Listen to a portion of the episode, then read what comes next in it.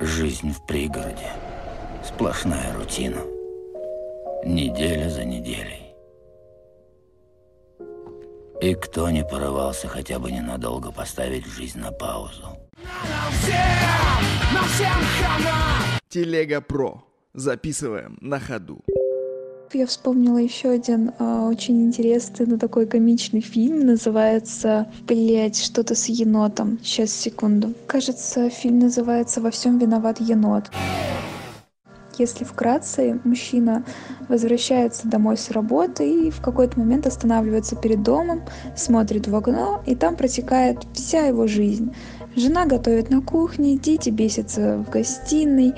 И он такой смотрит на это все и думает – а что если я сейчас пропаду в плане вот, вот пропаду я, что будет? И он решил спрятаться, нет, даже не так, он увидел, как енот побежал в сарай, и он пошел за ним, чтобы его выгнать. И он залез на чердак этого сарая, и оттуда увидел, что, блин, оттуда прекрасно просматривается весь дом. И он решил остаться, посмотреть, что будет. И, по-моему, он там неделю живет на этом чердаке, наблюдая за то, как живет его семья, как его ищут, как все переживают. Ну, потом он, естественно, спускается и такой, типа, кажется, я вернулся. В общем, очень интересный фильм и заставляет задуматься о том, нахрена тебе оно все это нужно. Смотри, я пока все это говорила, я ни разу не сказала слово «блин».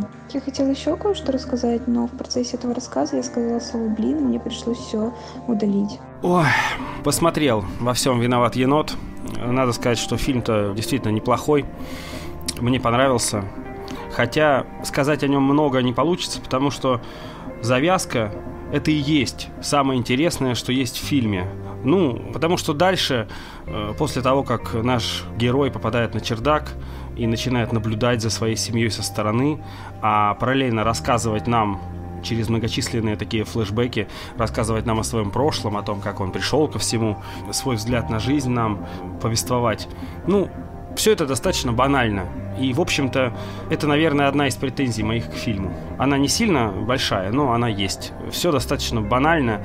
И, в общем-то, такое все очень жизненное. Ну, кому-то это нравится, кому-то это нравится. Чтобы самому подтвердить свою репутацию старого брюзги и придиры, зануды, я, конечно же, скажу, что в русский прокат фильм в очередной раз вошел с названием, переведенным через жопу, потому что называется в оригинале он Уэйкфилд. Это фамилия главного героя, Вейкфилд. И тут есть некая игра слов, потому что wake — это пробуждение, э, field — это поле, ну и можно сказать, что это такое место пробуждения, и он, в общем-то, по-новому взглянул на свою жизнь, потому что он взглянул на нее со стороны, в каком-то смысле пробудился, ну и можно некий такой юнгианский фрейдизм сюда пристропонить. «Во всем виноват енот» было переведено английское название Уэйкфилд. Наверное, русским зрителям будет понятнее, если так назвать фильм. Может быть, на него пойдут и даже заплатят за него деньги. Дебилизм. К игре главного персонажа, к игре главного актера Брайана Крэнстона у меня претензий нет никаких. Он замечательно играл себя молодого, он замечательно играл себя бомжа, он хорошо играл себя солидного взрослого бизнесмена. То есть он даже вносил коррективы в зависимости от того, какой период своей жизни он на экране воплощал. Это было здорово, это было интересно, это было действительно э, такое актерское погружение. Я наблюдал за ним, ловил вот эти акценты, ловил эти полутона актерской игры. Мне это очень нравилось, это было интересно и весело на самом деле даже смотреть, как он может вот жить в кадре. Что касается Дженнифер Гарнер, которая сыграла жену Уэйкфилда, я думаю, это не лучший выбор актрисы на такую роль в таком фильме. Все-таки для меня Дженнифер Гарнер всегда смотрится как такая слегка дебильная актриса э, сильно дебильных комедий.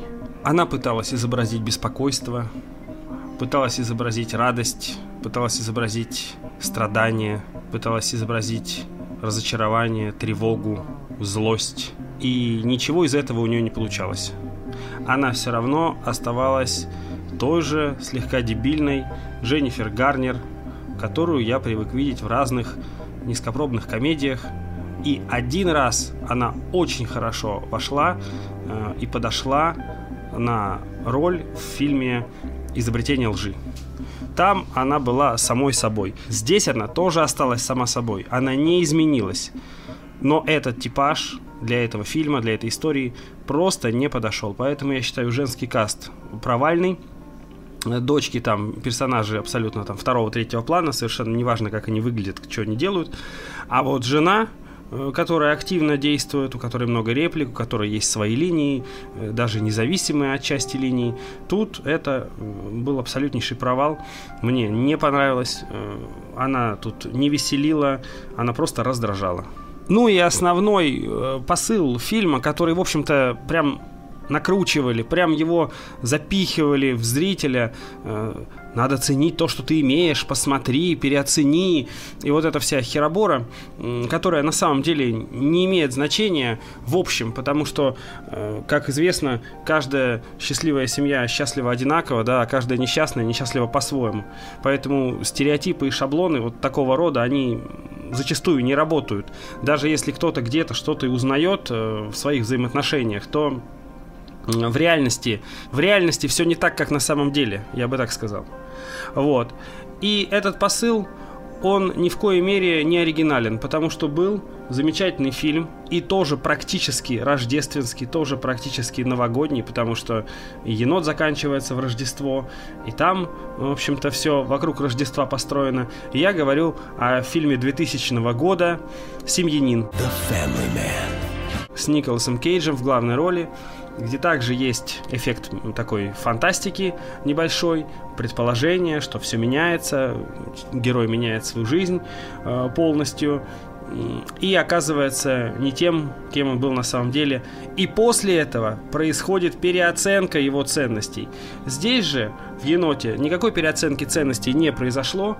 Э, герой в какой-то момент отказался от своей жизни, как он говорит, отказался от себя, а потом понял, что он сделал это зря и вернулся к этому. То есть это не выживание, это не уход от общества, это не отказ от потребительства, э, как, допустим, э, такой, такой совсем уже бескомпромиссный, ебанутый отказ от потребительства, какой нам, например, был показан в фильме «В диких условиях», когда чувак от всей семьи, от родных и знакомых уходит, поселяется в автобусе на краю света и, и умирает там в одиночестве.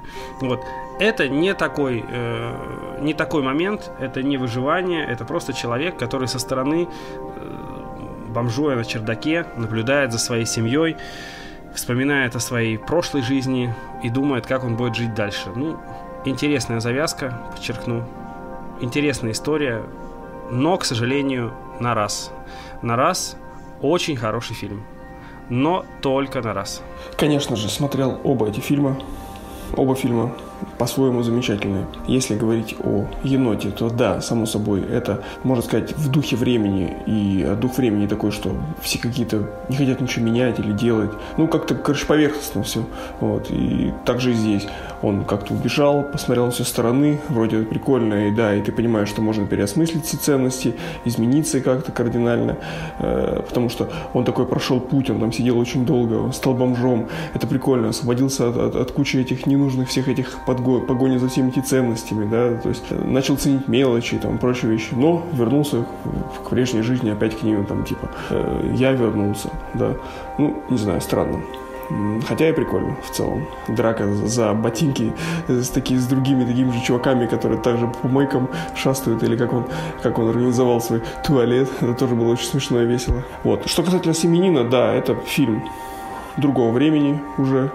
Это фильм когда еще мы видели истории э, с изменениями, с серьезными дугами героев, когда можно было верить, когда история могла тронуть, когда ты мог спроецировать это на себя и подумать, да, я тоже могу измениться или нужно меняться. Семенин, само собой, цепляет больше в итоге. А енот — это как современный юмор, который в итоге все сводит э, смех над смехом, да, в конце. То есть, ну, нет в итоге ничего в конце. Хоть, да, безусловно, было весело, смешно, может быть, даже поучительно, но в итоге тебе говорят, а ты дурак. В «Семенине» можно в конце заплакать, в «Еноте» ну, нельзя заплакать. А извини меня, Гарнер для меня всегда была и останется женой Бэтмена, окей, Бена Аффлека. Так что не смей ее трогать, хоть она и деревянная. Чистая рубашка, гладкое бритье, кредитки, сотовые, клиенты.